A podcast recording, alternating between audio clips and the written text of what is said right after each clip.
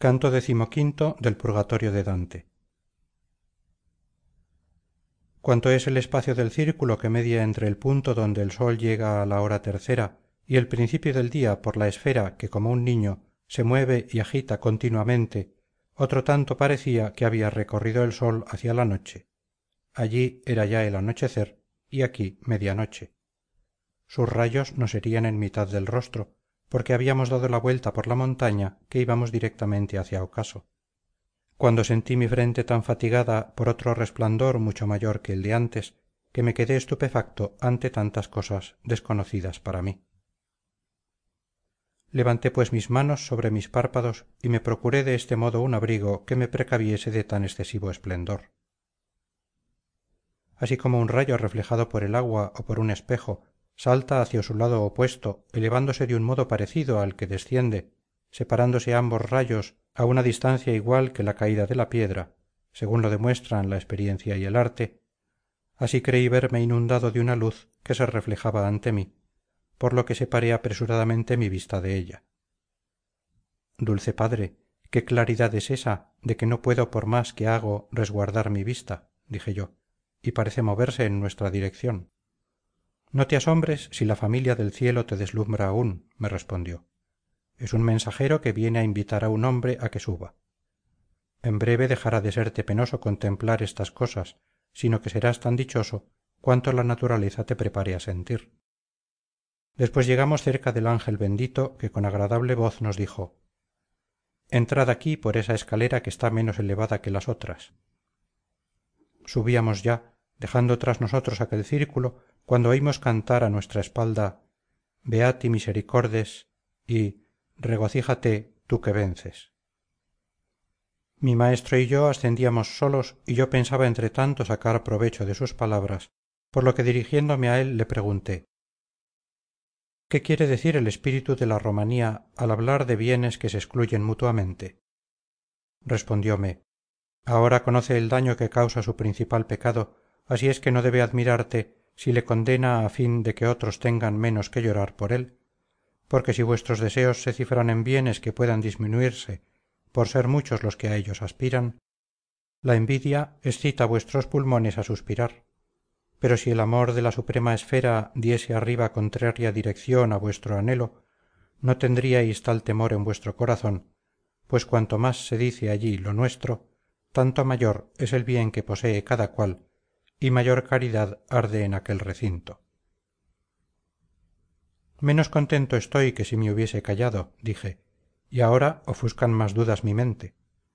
Cómo puede ser que un bien distribuido haga más ricos a sus poseedores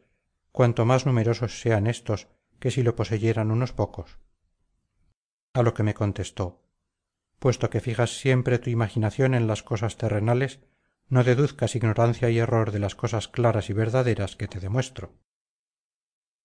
Aquel bien infinito e inefable que está arriba se lanza hacia el amor como un rayo hacia un cuerpo luminoso comunicándose tanto cuanto mayor es el ardor que encuentra de modo que la eterna virtud se extiende sobre la caridad a medida que ésta aumenta por lo cual cuanto mayor número de almas se dirigen a él tanto mayor amor les comunica y se aman más reflejándose este amor de una a otra alma como la luz entre dos espejos. Si no te satisfacen mis razones ya verás a beatriz y ella acallará por completo ese deseo y cualquier otro que tengas.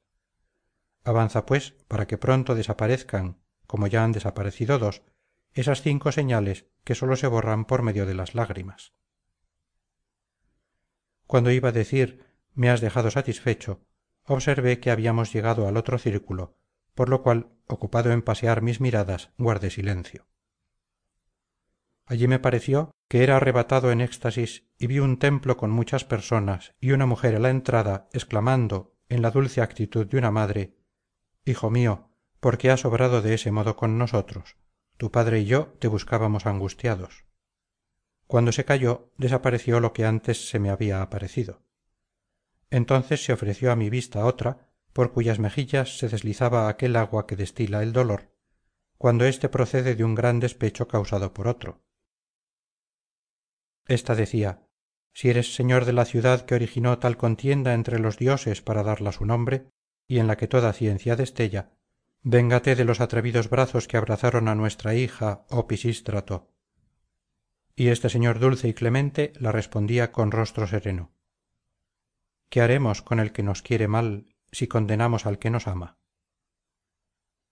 después vi a varios hombres abrasados por la ira matando a pedradas a un joven diciéndose a grandes gritos unos a otros martirízale martirízale y le contemplaba encorvado bajo el peso de la muerte que ya le derribaba pero haciendo de sus ojos puertas para llegar al cielo y rogando al señor en medio de tal martirio y con aquel aspecto que excita a la piedad que perdonase a sus perseguidores.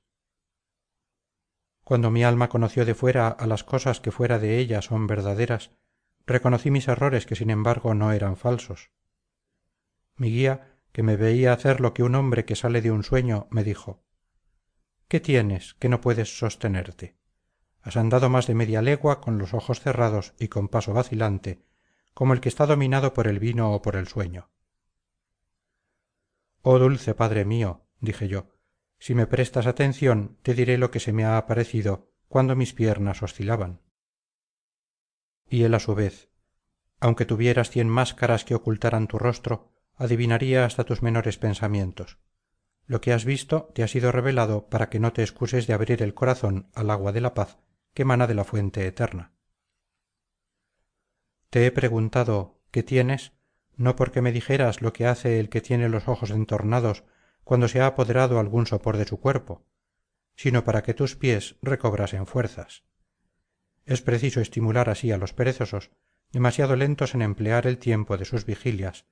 cuando una vez despiertos recobran el imperio de su voluntad.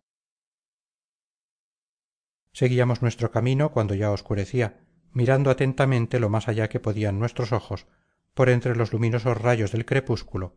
cuando vimos adelantarse poco a poco hacia nosotros una humareda oscura como la noche sin que hubiese por allí un sitio donde guarecerse de ella y que nos privó del uso de la vista y del aire puro